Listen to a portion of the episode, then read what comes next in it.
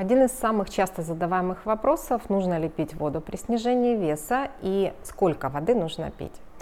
Это очень важный момент при снижении веса, потому что если мы хотим качественно худеть, то нам важно, чтобы сжигались жиры, а не снижалась мышечная масса. Что же происходит в организме, когда сжигаются жиры? Продукты распада выходят в межклеточное пространство и закисляют наш организм. И образуются так называемые окислы.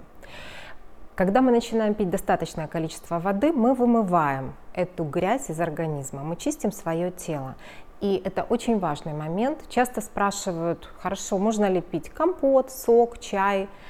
Нет, все это не вода. Ведь у вас же не возникает желания утром умыться компотом или соком. Вы умываетесь чистой водой. Точно так же нашему телу важно, чтобы вы добавили в него чистой воды. Э, какое количество воды нужно выпивать?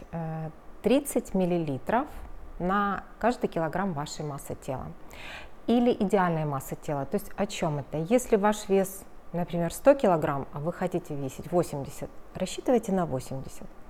Очень часто люди говорят, что я не могу пить такое количество воды. А, начинайте ее пить небольшими порциями, полстаканами, увеличивайте. Как правильно пить воду? Важно выпить хотя бы стакан теплой воды утром натощак. Я, например, выпиваю уже пол-литра, но не залпом, конечно, в течение там 3-5 минут. И потом за полчаса до еды и через полчаса после еды. Воду вместе с едой пить нежелательно, потому что она все-таки разбавит те ферменты, которые занимаются правильным пищеварением.